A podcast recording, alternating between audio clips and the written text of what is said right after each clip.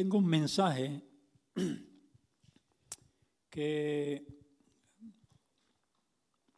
puede ayudarnos, creo, bastante a ver la gracia y la misericordia de Dios sobre nuestras vidas. Eh, estoy hablando de, un, un, hombre que fue rey, fue el rey Josías. Si buscáis la Biblia, en el capítulo 34 de Segunda de Crónicas, vais a ver ahí su vida, lo que él hizo, etc. Pero Josías fue un rey que tenía unos antecedentes bastante en contra de, su vida, de su, de su reinado. Lo tenéis ahí y dice que era de ocho años cuando comenzó a reinar y 31 años reinó en Jerusalén. Dice que hizo lo resto ante los ojos de Jehová y anduvo en los caminos de David su padre, sin apartarse ni a derecha ni a izquierda. Pero quiero que vayamos un poquito antes al libro de Segunda de Crónica, pero el capítulo 33 Vamos a ver ahí que se nos relata la vida de otro rey que fue el abuelo de Josías. Y el padre de Josías fue Amón. Así que vamos a leer un poco de la historia de estos dos reyes.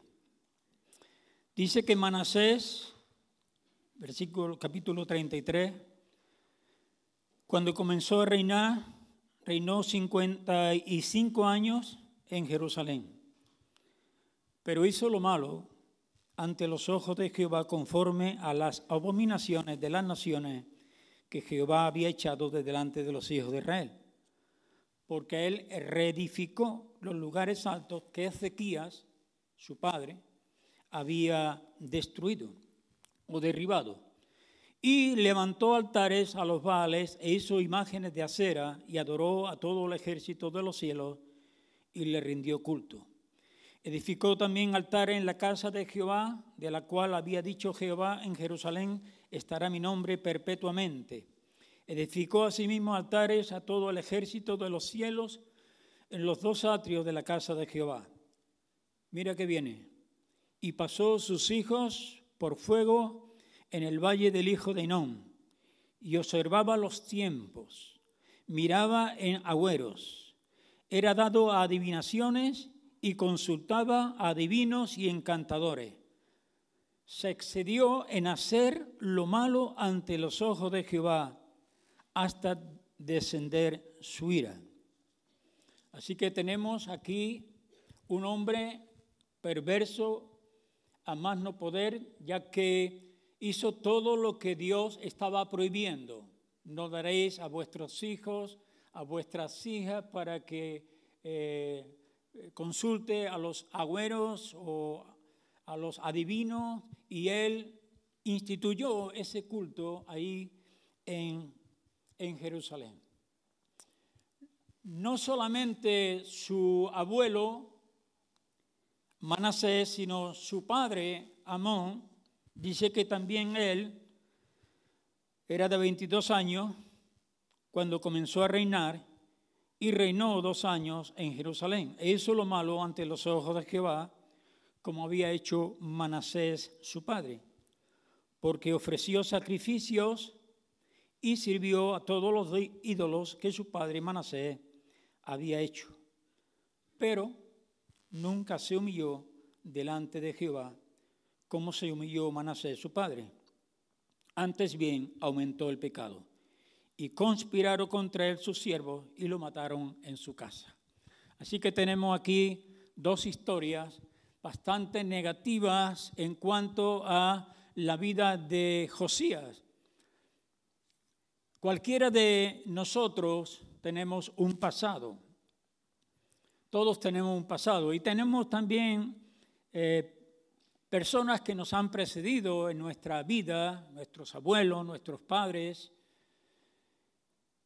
No creo que ninguno de los que estemos aquí, que yo sepa al menos, hemos tenido gente tan mala y tan perversa como, como lo tuvo Josías en su, en su vida.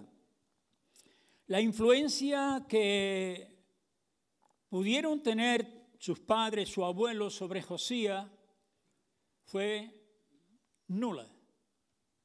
Y esto, hermano, se debe a la gracia de Dios. No es porque Él sea mejor que otros, simplemente porque Dios ya desde hacía mucho tiempo, hacía 300 años, habló de Josías y que iba a ser uno de los herederos del reino de David.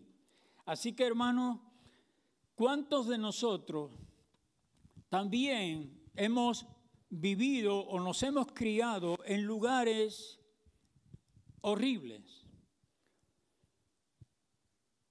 ¿Cuántos de nosotros hemos tenido padres que han abusado o hemos vivido en un barrio en una situación bastante negativa en cuanto a costumbres, eh, acontecimientos que suceden en los barrios, ya sabéis, ¿no? Así que aquí tenemos Josías, por la gracia de Dios, habiendo vivido sus padres en ese estado tan terrible de desaprobación de parte del Señor, aquí tenemos a este hombre que comienza a hacer las cosas bien delante de Dios. Josías no solamente comenzó a poner en orden todo lo que su padre había deshecho, sino que él además eh, tuvo celo por la casa de Dios, tuvo deseo de restaurar todo aquello que se había roto antes, puso en, en orden el culto, puso en orden el sacerdocio, puso en orden la palabra de Dios y vemos que él estuvo trabajando durante un tiempo, dice que era de, ocho, años cuando él comenzó a reinar.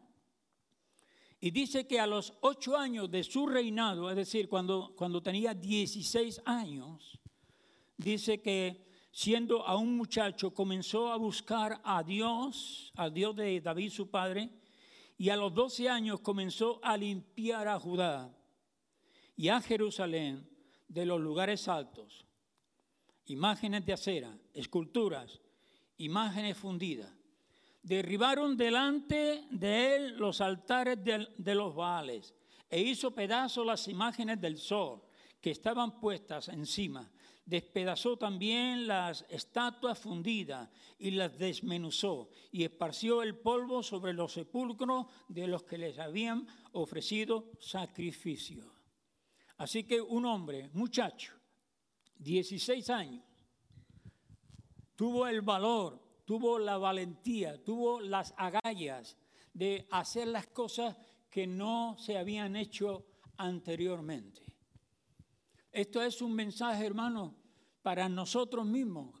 A veces nos creemos insignificantes, a veces nos creemos incapaces, a veces nos creemos demasiado mayores o demasiado jóvenes, pero mira lo que está haciendo Dios con este hombre que dispuso su corazón para servir al Señor. Dice que él destruyó todo eso y comenzó a poner orden en la casa de Dios. Qué, qué testimonio, ¿verdad? Sobre todo para los jóvenes, 16 años. ¿Cuántos jóvenes hay aquí que tengan 16 años? A ver, que levanten sus manos. Ninguno. Paco. Bueno, por lo menos hay uno. Pero hermanos,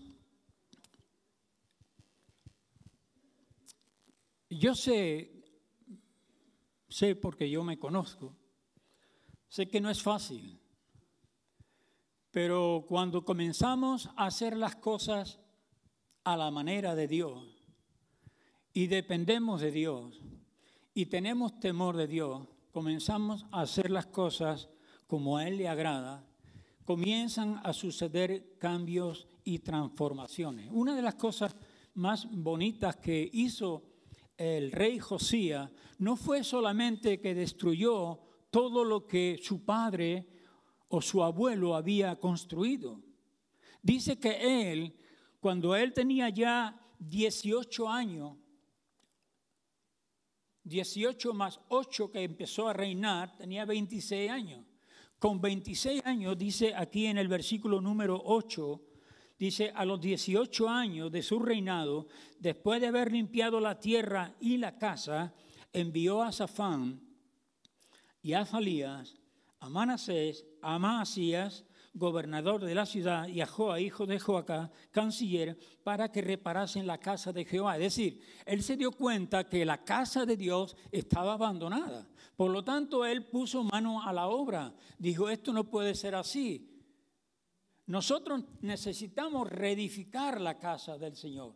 Y un poco más adelante, en el capítulo 34, pero en el versículo 15, eh, dice, y dando cuenta Hilcías, dijo al escriba Safán, yo he hallado el libro en la casa de Jehová.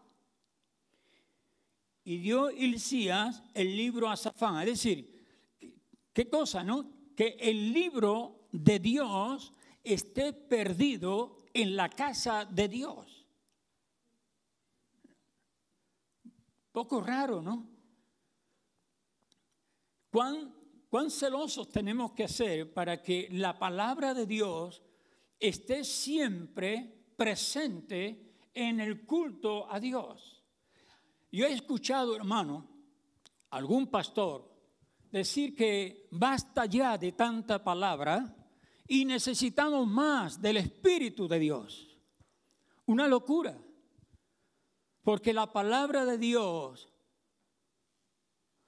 solo nos seca.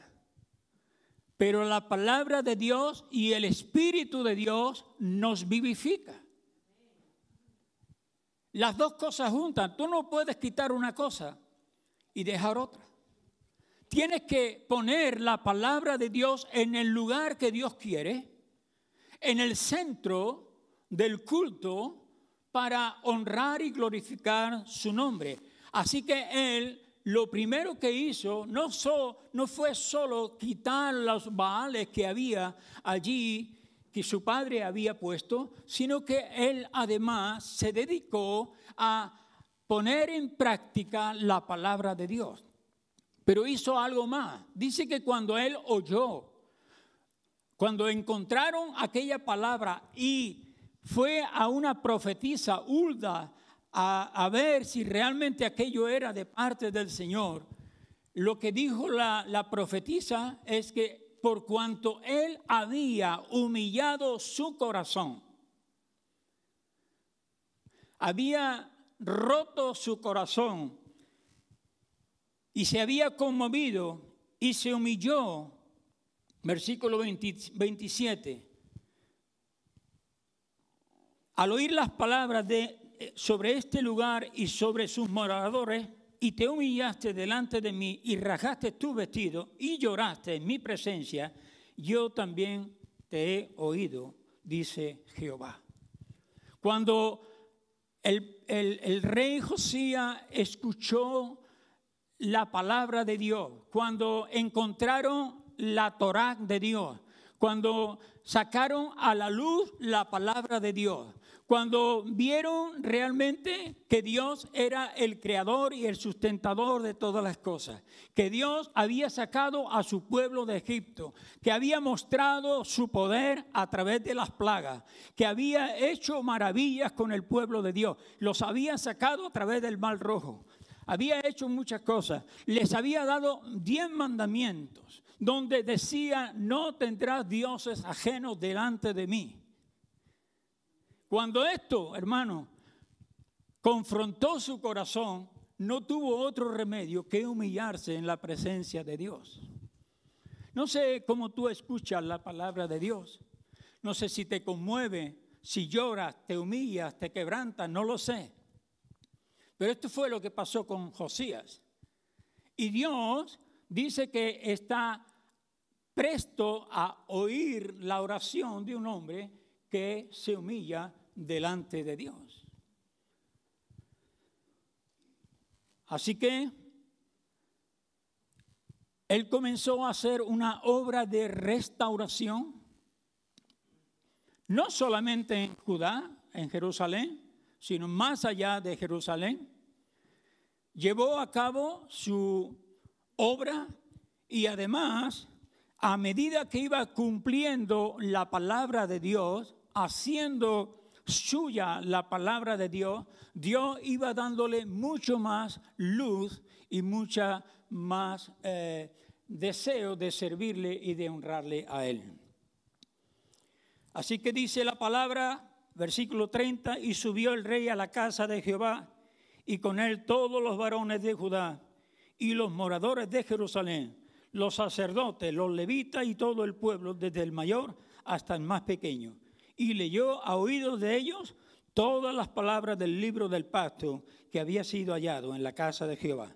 Y estando el rey en pie en su sitio, hizo delante de Jehová pacto de caminar en pos de Jehová y de guardar sus mandamientos, sus testimonios, sus estatutos con todo su corazón y con toda su alma, poniendo por obra las palabras del pacto estaban escritas en aquel libro.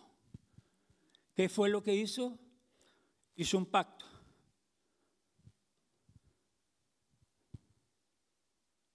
No solamente él, él hizo que su pueblo también hiciera un pacto con el Señor. Y quiero deciros algo, hermano.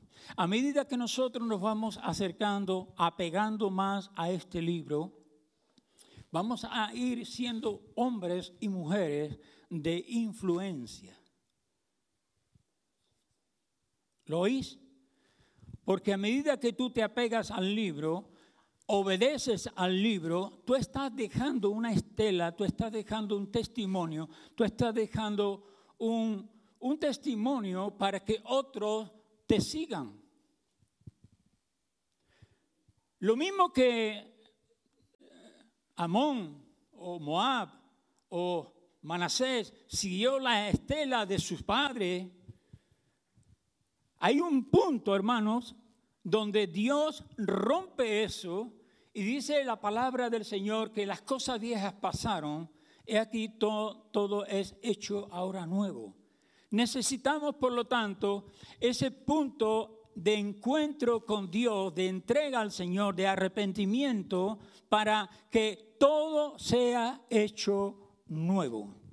Así que la palabra de Dios tiene mucho valor si no solamente la lees, porque leer la palabra de Dios es fácil, ponerla por obra es otra cosa. Eso es, hermanos, a lo que nosotros estamos siendo llamados. No solamente, y esto es lo que hemos estado escuchando durante estas últimas predicaciones, que tenemos que añadir, añadir, poner por obra la obra de Dios. Dice que hemos sido salvos para buenas obras, las cuales Dios ya preparó de antemano para que andemos en ellas. Así que, hermanos, Josías revertió su pasado. Comenzó un nuevo tiempo en Israel. Comenzó un tiempo de bendición. No duró mucho. No duraron muchos años, pero suficientes para que aquellos que vivían allí fuesen influenciados por la vida, el testimonio de este rey bueno, José. Dice que, que el testimonio de él que cuenta Dios, dice que, que fue hasta mejor que David. Mejor que David, su padre.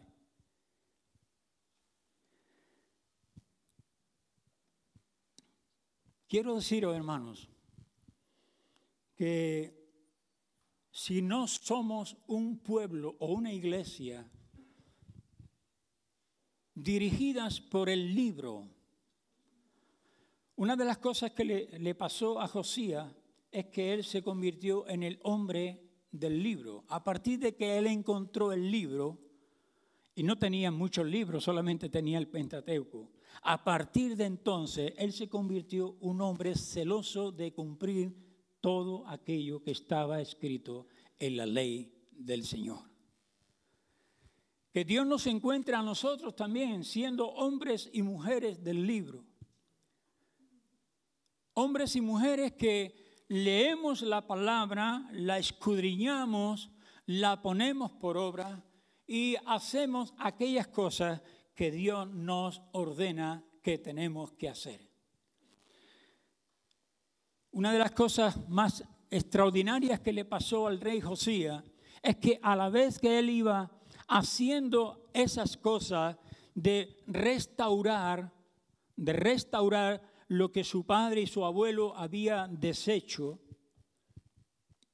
una de las cosas que hizo fue que fue a cierto lugar y ahí comenzó a quemar los huesos de los profetas, falsos profetas. Curioso, ¿no? Y sin que él se diese cuenta, porque él era un hombre del libro, pero él no estaba mirando a ver si en el libro hablaba de él. Sin embargo, en el capítulo 13 de Primera de Reyes, dice que se encontró ahí que estaba haciendo lo que un profeta había profetizado de él 300 años antes. Y cuando él vio aquel sepulcro de aquel profeta que fue a profetizar al rey Acab, dice que dijo, a este no lo toquéis, a este no lo toquéis, porque este es el sepulcro del varón de Dios. Así que sin él saberlo, estaba cumpliendo cabalmente aquella profecía que se había dado 300 años antes. A mí me emociona esto, hermano. Lo mismo que me emociona cuando leo que el rey, eh, que eh, Isaías había profetizado acerca de Ciro 200 años antes. Sea, la palabra de Dios se cumple sí o sí. Y esto tenemos muchos testimonios en las escrituras de que Dios cumplió cabalmente su palabra. Y al hacerlo, hermano, lo hace para la gloria y la honra de su santo y precioso nombre. Así que aquí tenemos al rey Josías, sin que él se dé cuenta, cumpliendo el propósito para el cual Dios lo llamó. Y un salmo Salmo 138 dice, Dios cumplirá su propósito en mí. ¿Lo puedes decir conmigo? Dios cumplirá su propósito en mí. Pero no quiero que lo recitas como un papagayo. No, quiero que lo recites para que tú te lo creas. Para que tú digas, Dios va a cumplir su propósito en mí porque Él me escogió desde antes de la fundación del mundo para que yo sea luz y sal en medio de esta generación que nos ha tocado vivir. Pero Dios va a cumplir su propósito en tu vida. Y Él va a hacer que tú seas una persona influyente, no porque hagas grandes, uh, grandes obras, simplemente porque des testimonio de Él donde tú estás, en la peluquería, en el trabajo, poniendo un tabique, haciendo cualquier cosa, hermano. Dios va a cumplir su propósito en nosotros si nosotros somos hombres y mujeres que se aferran a la palabra de Dios. Y por último, hermanos, si la palabra de Dios es lo que dice que es, yo puedo vivir conforme a lo que Dios ha dicho que yo soy por la palabra de Dios.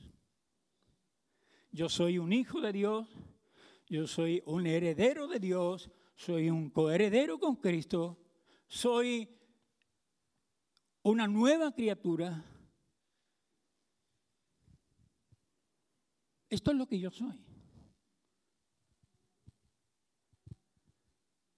Y si yo soy lo que la Biblia dice que soy, entonces necesitamos que nuestra vida sea un testimonio vivo de lo que Dios ha dicho que somos. Dios cumplirá su propósito, hermano. Es más, Dios cumplirá su propósito en nosotros o por encima de nosotros o a pesar de nosotros. Porque Dios dice que Él conoce el, fin desde el principio, ¿no? Dice Isaías 46, 10 eso. Dios conoce el principio, el fin, perdón, desde el principio. Dios sabe lo que tú ya vas a hacer. Pero en la providencia de Dios, en la gran y preciosa providencia de Dios, hace que todas las cosas que suceden en nuestra vida concurran para hacer todo aquello que Dios ha determinado que vamos a hacer nosotros. ¿Sí o no? ¿Sí?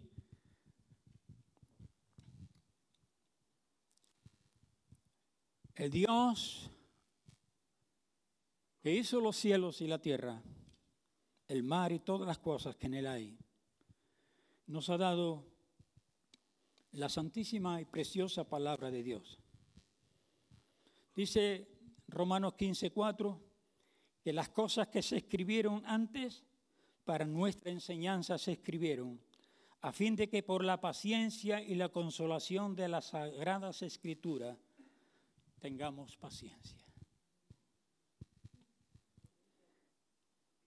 Las cosas que se escribieron, se escribieron para nosotros, para nuestra enseñanza, a fin de que por la paciencia y la consolación de las escrituras tengamos esperanza.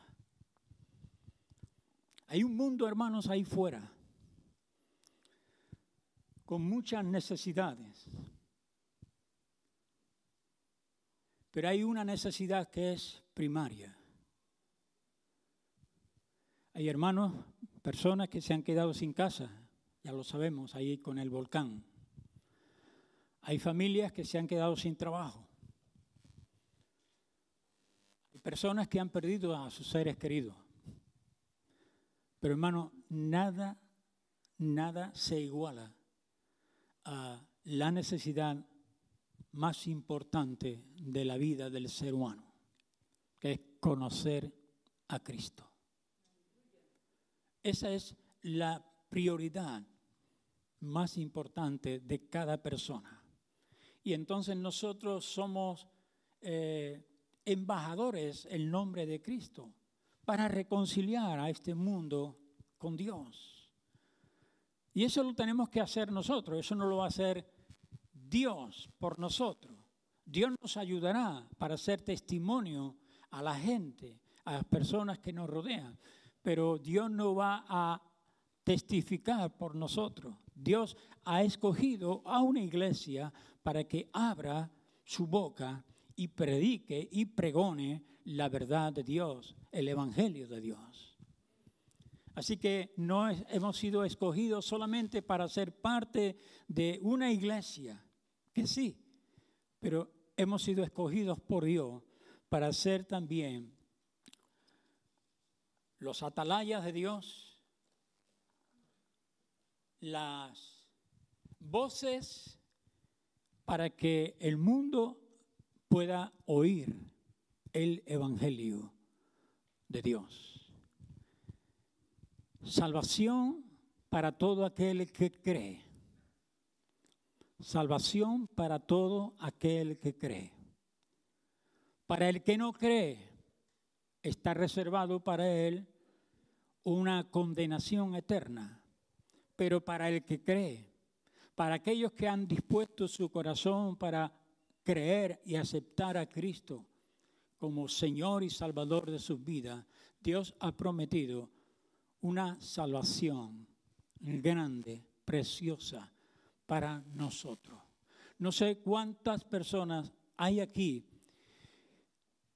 que vienen domingo tras domingo, escuchando la palabra de Dios, los sermones, unos mejores, otros peores, pero al fin y al cabo es la palabra de Dios. Y, yo te voy a decir a ti una cosa en esta mañana. Lo mismo que Josías tuvo la responsabilidad a partir de que él escuchó, oyó la palabra de Dios, y al que tiene, dice la palabra, que se le dará más, pero al que no tiene, lo poco que tiene, se le quitará. Así que si tú escuchas semanalmente la palabra de Dios y todavía no has dado el paso de fe que necesitas para ser un hijo de Dios, tienes un problema muy serio. Nunca te podrás presentar delante de Dios y haber una excusa en tu boca. ¿Me explico? no te podrás presentar delante de Dios y decir, yo Señor, de estas cosas no sabía nada. Porque habías escuchado y has escuchado durante mucho tiempo, muchos años, la palabra de Dios. Y al oír la palabra de Dios nos hace responsable. Responsable de dar una respuesta a la invitación que Dios nos hace cada semana para creer, arrepentirnos y recibir a Cristo como Señor y Salvador de nuestra vida. Así que si todavía no lo has hecho, yo te invito a que lo hagas hoy, no hace falta mañana, hoy. Porque si oyes hoy la voz del Señor, no endurezcas tu corazón. Y yo te advierto en el temor de Dios, en el amor de Dios, que será la decisión más importante de tu vida. Y no solamente la más importante, la más trascendente porque vas a pasar de muerte a vida. Ahora estás vivo, pero no es la vida que Cristo quiere darte. La vida que Cristo quiere darte es una vida abundante, una vida eterna. Así que tú tienes este, esta losa sobre tu, tu cabeza. Creer en Cristo es la decisión más importante que tú puedes hacer en este día. Si tú dices, mañana lo haré, puedo garantizarte que ninguno de los que estamos aquí puede decir mañana, porque el mañana solamente Dios lo conoce.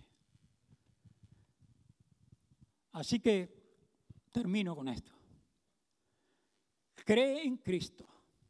Recibe a Cristo como Señor y Salvador de tu vida y tendrás una vida llena de sentido y propósito. Lo mismo que tenía propósito y sentido la vida del rey Josías para el tiempo que le tocó vivir.